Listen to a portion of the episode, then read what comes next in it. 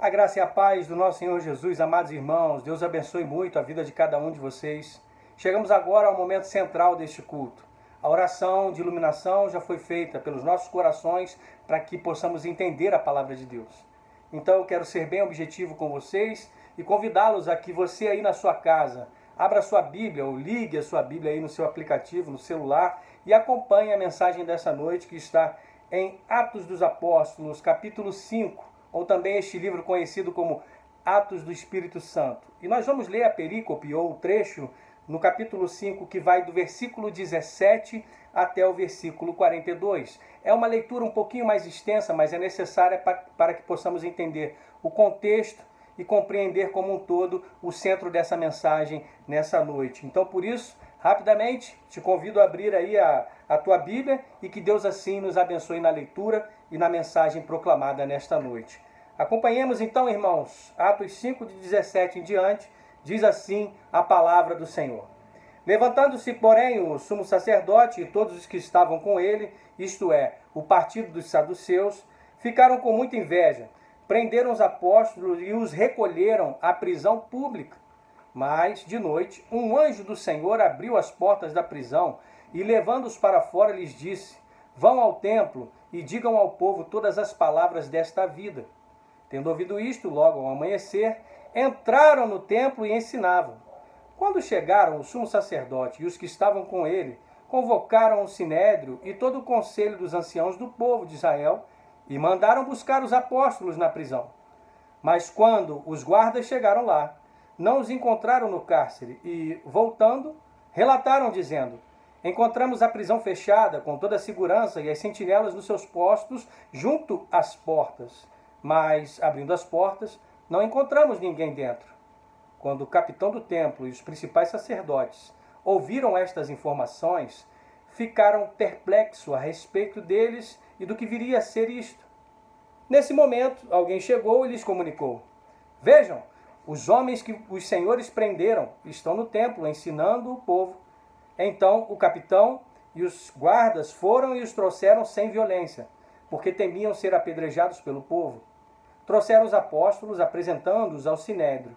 E o sumo sacerdote os interrogou, dizendo: Não é verdade que ordenamos expressamente que vocês não ensinassem nesse nome? No entanto, vocês encheram Jerusalém com a doutrina de vocês e ainda querem lançar sobre nós o sangue desse homem.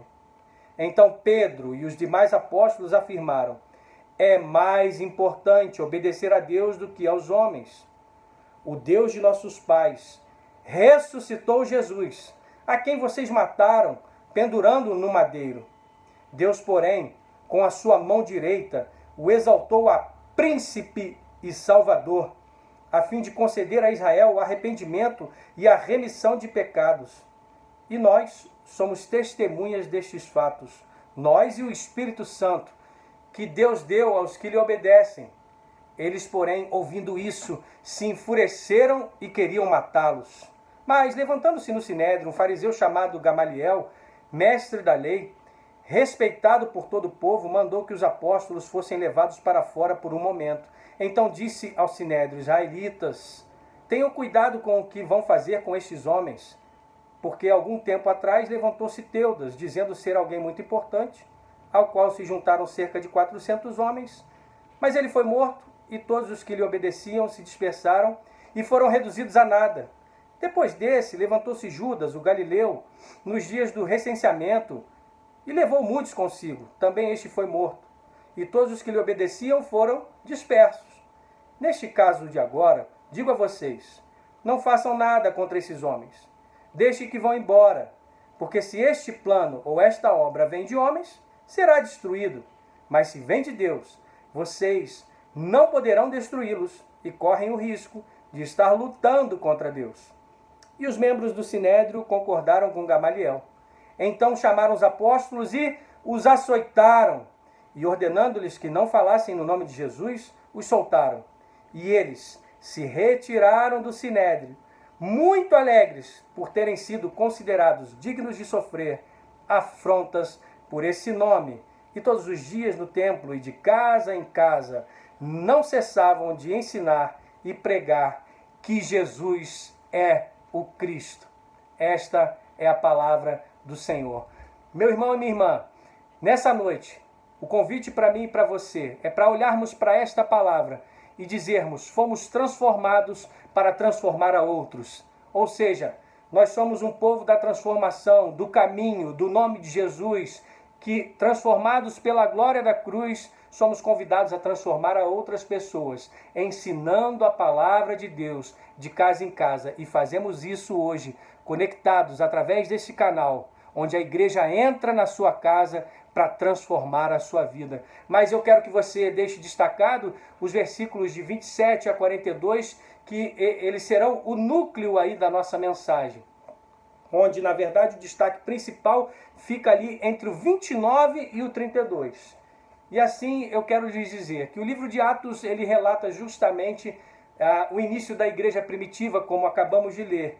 E agora as lutas que os cristãos viviam naqueles dias com muita oposição e muito sofrimento e muitas perseguições, e neste incidente particular que acabamos de ler, nós vemos os apóstolos lidando com a morte, encarando o perigo de frente e tendo ali, olhando olho no olho daqueles homens do sinédrio, a morte face a face. E a pergunta para mim e para você: como eles enfrentaram essas lutas? Como eles se tornaram tão corajosos? E se nós olharmos para Pedro, alguém que chegou a negar Jesus três vezes, alguém que fugiu por um momento, mesmo tendo Jesus ressuscitado, porque estava magoado e triste com a sua negação, tem um encontro com Jesus na praia e esse Pedro é transformado e agora a gente vê um Pedro, um pastor, um homem de Deus tendo a coragem de encarar e dizer: "Eu me pareço com Jesus sim".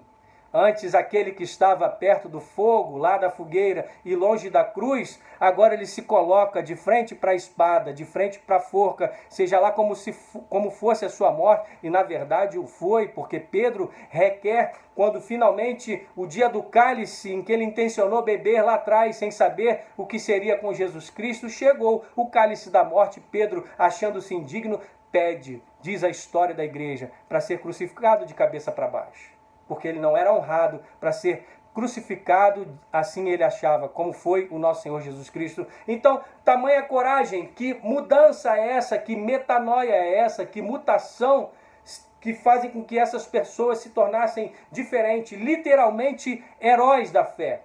É o que se segue, podemos estudar através da história da igreja que os cristãos primitivos, impulsionados por esses homens de Deus, também encararam a morte com tamanha coragem e deixaram o seu testemunho de transformação pelo nome de Cristo Jesus. E por mais de três séculos, irmãos, o Império Romano foi uma máquina de prender, torturar e matar cristãos, pois era ilegal ser um mutante do Evangelho, alguém transformado, alguém que estava a caminho de uma vida digna de pregar e entregar a sua própria vida por amor de Cristo.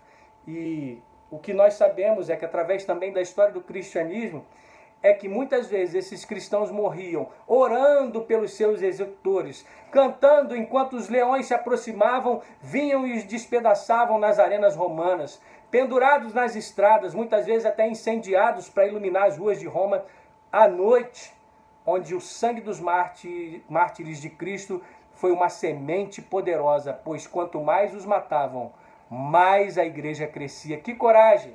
E a pergunta para mim e para você nessa noite: será que temos essa coragem? Que tipo de perseguição a nossa igreja vive hoje? É uma perseguição velada, é uma perseguição cultural, é uma perseguição onde a sociedade quer impor e dizer que nós não podemos ser assim, não podemos ser o povo da palavra, mas nós precisamos pregar e dizer: estamos aqui com uma metanoia para dizer ao mundo que Cristo Jesus foi pendurado no madeiro para redimir todo aquele que nele crê para que não pereça e tenha vida eterna. Mas a pergunta, como esses homens foram transformados? Que tipo de metanoia é essa? Onde eles conseguiram tamanha coragem? Do texto lido, e apesar de ser muito interessante esse trecho da atuação de Gamaliel para livrá-los da morte, eu quero me deter nesses quatro versículos que falei anteriormente, de 29 a 32, onde Pedro e os outros apóstolos responderam aquelas acusações com um discurso sobre a sua fé e é nesse trecho que nós vamos observar a coragem e essa transformação que transformou a muitos outros. Transformação especial, a qual, em cada luta enfrentada por mim por você, nos faz crescer, ficamos mais fortes, forjados pelo Espírito, tendo o caráter cada vez mais próximo à semelhança de Cristo Jesus. Esperança da glória. Glórias a Deus por isso. Por isso eu quero observar com vocês os seguintes pontos.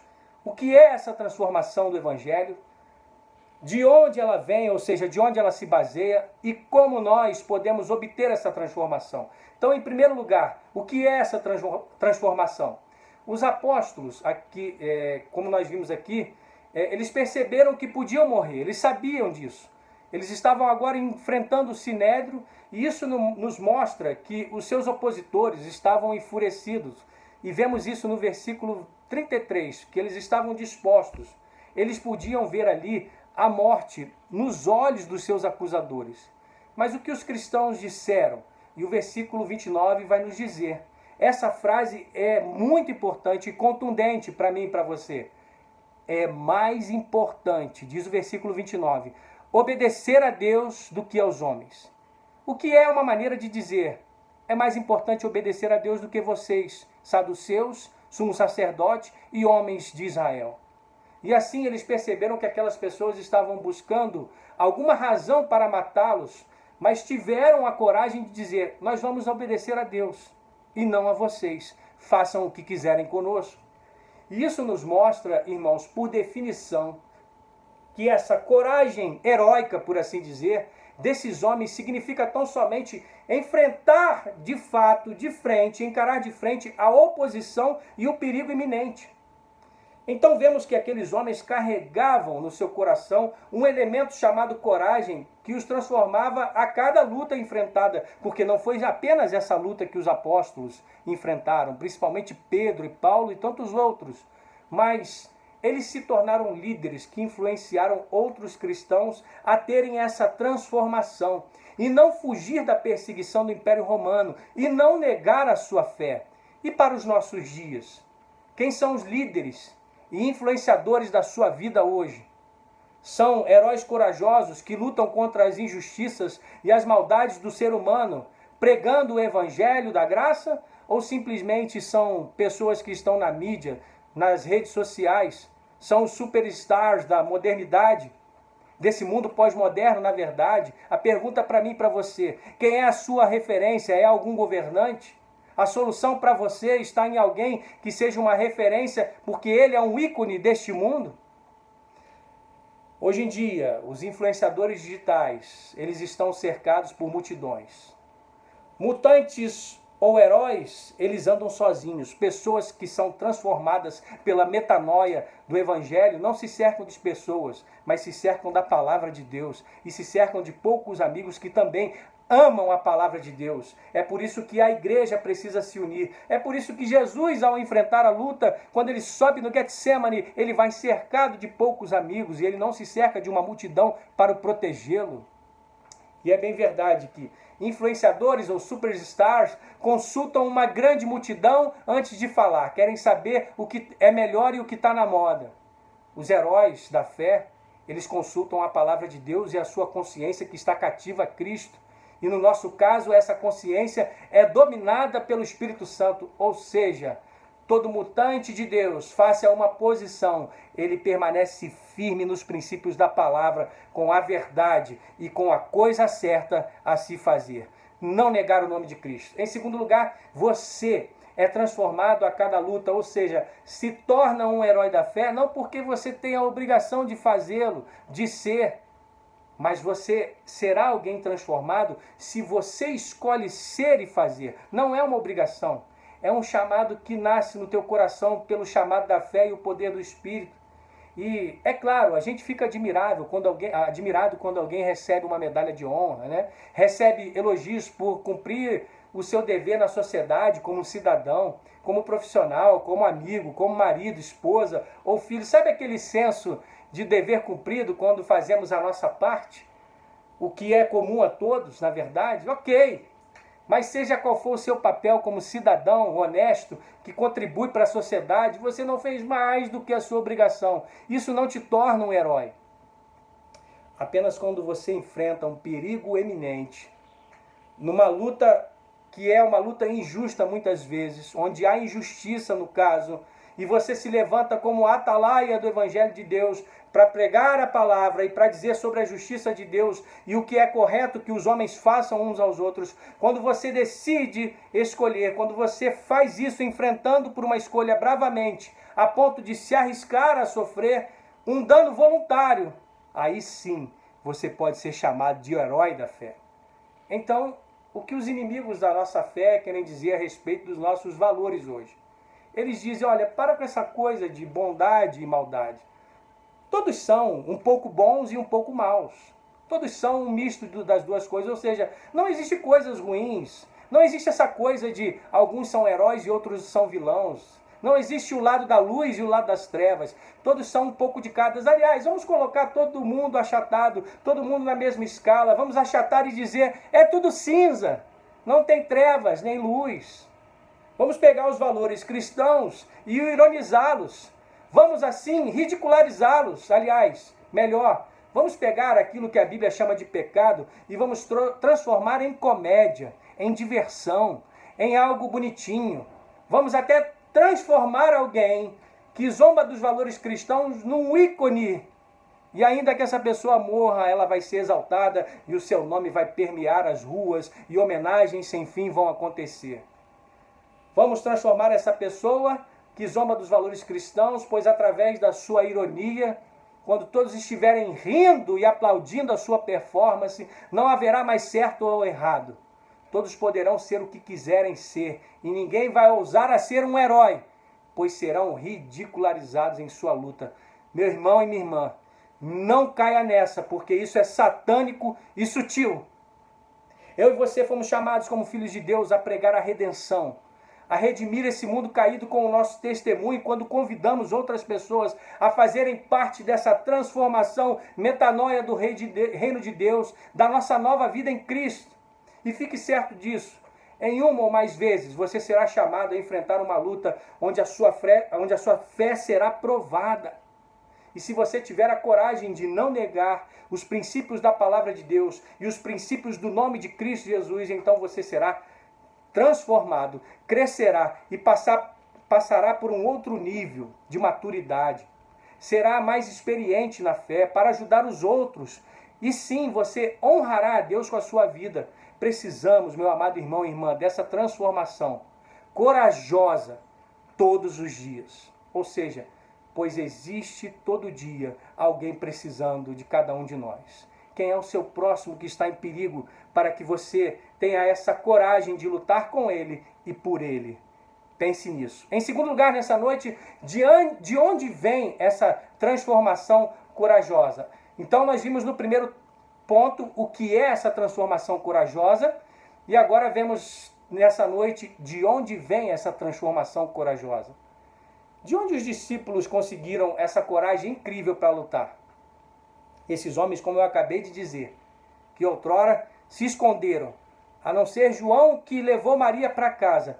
Todos os discípulos estavam dispersos quando Cristo estava sozinho na cruz. De onde vem essa transformação no versículo 29, de olhar face a face na morte e dizer: é mais importante obedecer a Deus? Leia comigo o versículo 30 e o versículo 31 também, que vai dizer o seguinte: O Deus de nossos pais ressuscitou a Jesus, a quem vocês mataram, pendurando no madeiro. Deus, porém, com a sua mão direita, o exaltou príncipe e salvador. Agora, a segunda palavra que lemos nesse versículo 31, salvador, ou seja, que é uma tradução do grego soter, é comumente usada para se referir é, a Jesus. Mas a primeira palavra é bem mais rara para se referir a Jesus, pois na verdade ela só aparece quatro vezes no Novo Testamento: duas em Atos, Atos 3,15, e como lemos agora, Atos 5,31 essa palavra que fala, que se refere traduzida aqui na Nova Almeida atualizada como príncipe, também aparece mais duas vezes em Hebreus 2:10 e Hebreus 12:2.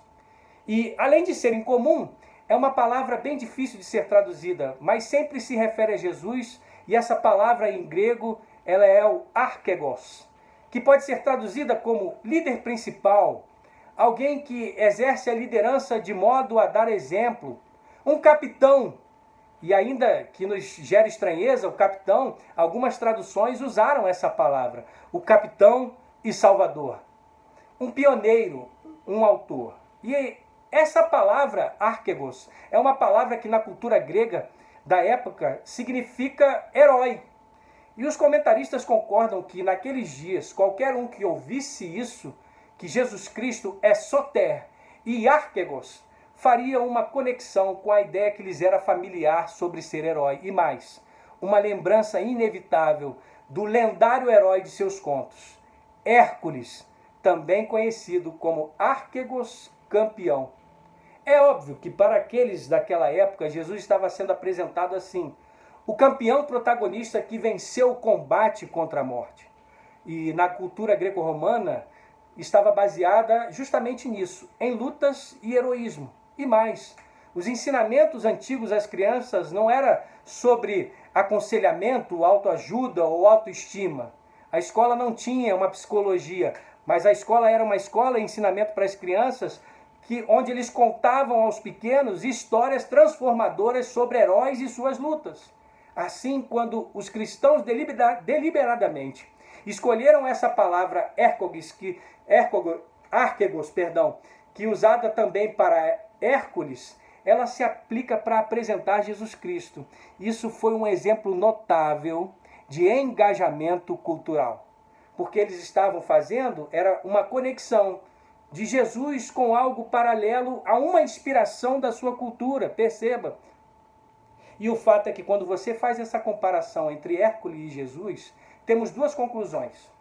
Eles são bem parecidos, mas também Jesus é radicalmente o oposto de Hércules e dos heróis da antiguidade. Também parecido e totalmente oposto com os heróis da nossa época. Os heróis de quadrinho, e que estão tão em voga com a Marvel e a DC nos cinemas, onde todos corremos para os cinemas para tentar ver esses heróis, onde na fantasia da nossa mente e do nosso coração, quando nos assentamos no cinema ou estamos de frente para uma TV, há um momento em nosso coração de esperança que esse mundo pudesse ser um lugar melhor. Por que, que Jesus é parecido nessas conclusões que acabamos de mencionar? Quando os seus opositores o espancavam, ele lutou bravamente contra as dores terríveis? Sim. Ele foi corajoso na batalha ao subir o Monte da Caveira e ser pendurado na cruz? Claro que foi.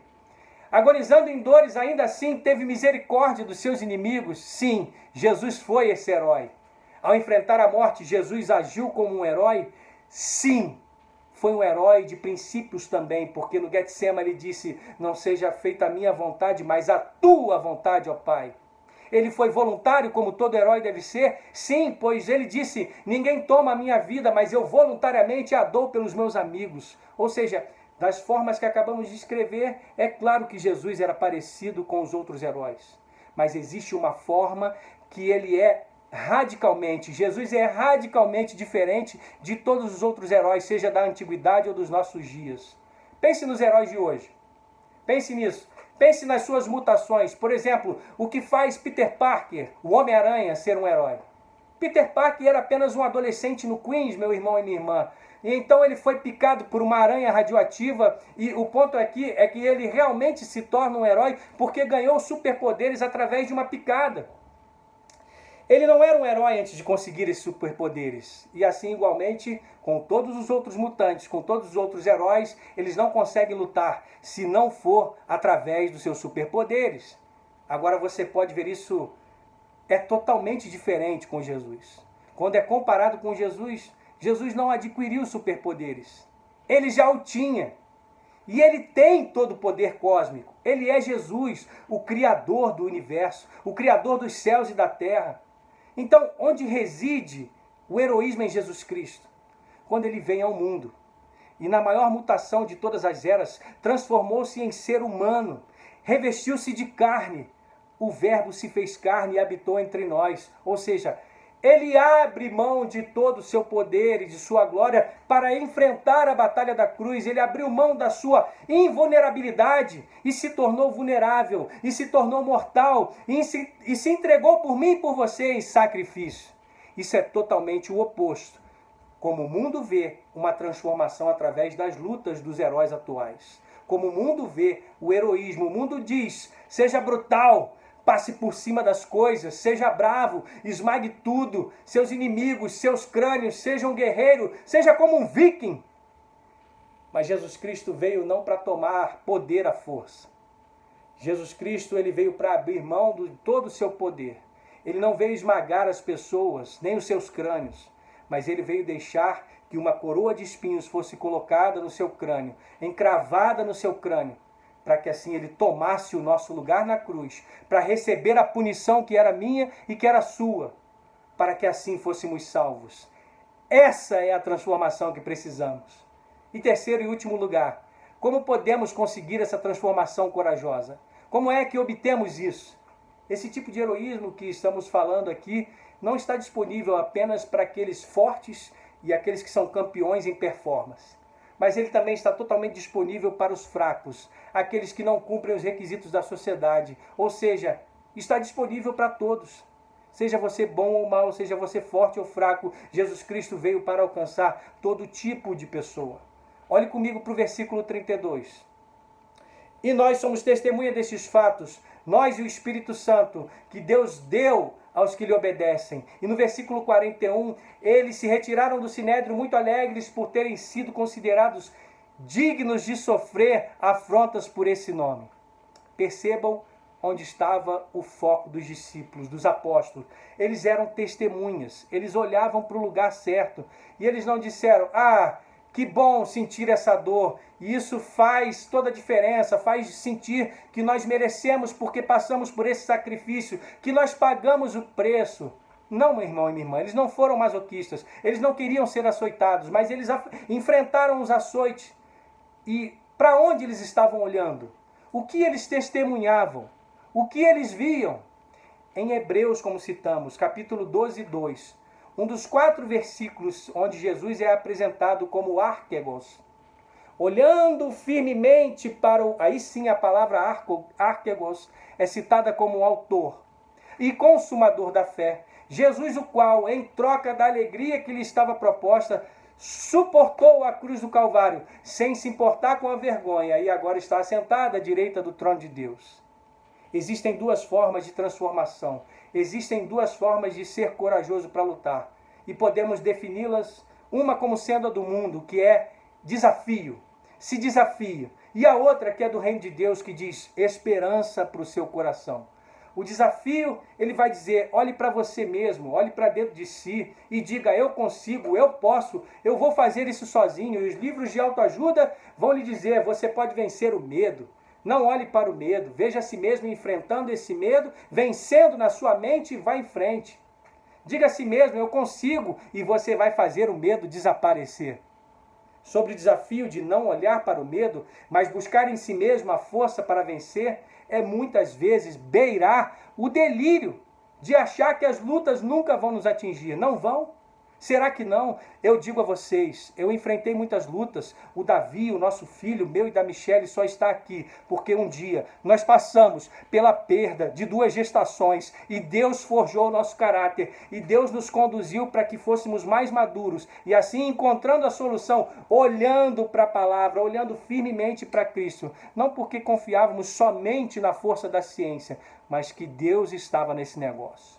Então, esse desafio interior é como você querer, querer filtrar a realidade ao invés de verdadeiramente atravessar a luta e passar pela transformação. É preciso coragem para olhar para o lugar certo, para Jesus, para Deus, para a Sua palavra. Outra forma de ter a coragem, que é a segunda que falamos nessa noite, que não é olhar para você mesmo e dizer eu consigo, é olhar para a esperança. Pense em Jesus Cristo. Foi assim que ele fez. Foi assim que ele foi à cruz. Ele baniu o medo, dizendo: Eu consigo. Você o vê no jardim do Getsemane dizendo isso? Eu posso fazer, eu consigo. Vamos lá, cálice. Eu não vejo a hora, mal posso esperar para tomá-lo. Vamos. Não. Pense nisso. Ele diz, na verdade, Pai, se possível, passe de mim esse cálice. Ele vai dizer também: A minha alma está profundamente triste até a morte. Ele estava suando sangue. Jesus estava com medo, ele era humano e sabia como sentiria as dores da luta que estava por enfrentar na cruz. Para onde Jesus estava olhando também? O texto de Hebreus nos diz: Jesus, o qual em troca da alegria que lhe estava proposta, suportou a cruz. Jesus olhava para a alegria. Que alegria é essa? A alegria éramos e é, somos eu e você. A alegria de nos redimir, a alegria de nos transformar em filhos de Deus. Ele nos deu o poder de sermos chamados filhos de Deus. Ele pensou no amor por nós, por mim, por você, naquele amor que seria a completude na cruz do Calvário e nos resgate de muitos a quem Deus o daria. Jesus pensou e olhou para a nossa salvação. Por isso, honrando a Deus em nos salvar, ele enfrentou tudo por mim e por você. O desafio para mim e para você nessa noite. Olhe firmemente para o Arquegos, autor e consumador da sua fé, e você terá a coragem para essa transformação necessária, através das lutas, sim, para também influenciar e transformar outras pessoas. Olhe também para a alegria de enfrentar as lutas, pensando no seu próximo, na sua família e naqueles que estão à sua volta todos os dias. Vale a pena ter coragem, não só por mim mesmo, até porque não é só sobre nós, mas pelo amor que nós temos em Jesus em primeiro lugar, e que nos tornamos bravamente fortes, corajosos, transformados mutantes do Senhor nessa metanoia do reino de Deus, para alcançar aqueles que estão à nossa volta. Faça a coisa certa, cerre os punhos e lute pelo reino de Deus, lute pela sua palavra, tenha coragem, tenha uma ótima semana que Deus abençoe a sua vida. Vamos orar? Bendito Deus, nós te louvamos e agradecemos o teu santo nome. Por favor, a Deus, nós queremos encontrar a coragem de enfrentar cada luta de cada dia, olhando firmemente para o consumador, o autor, o arquegos, o, o capitão supremo da nossa fé, Cristo Jesus. E olhando para o Senhor, enfrentar as lutas, sermos forjados e transformados e assim nesse poder de também estarmos, sermos contados na galeria de heróis da fé, crie em nós, Senhor, o espírito reto e inabalável, para que possamos olhar somente para Ti, olhar para a Tua cruz e dar o testemunho àqueles que estão à nossa volta. É no nome de Jesus que oramos, abençoando a cada vida, em cada lar nessa noite. Em Cristo Jesus nós oramos agradecidos. Amém. Tenha uma ótima semana. Deus abençoe muito a sua vida. Seja um transformador transformados para transformar, olhando firmemente para o autor e consumador da nossa fé, Cristo Jesus. Um beijo no seu coração. Deus abençoe muito. Saudades de todos dessa amada, amada Igreja Presbiteriana no Jardim Guanabara. Um forte abraço, pessoal. Tchau, tchau.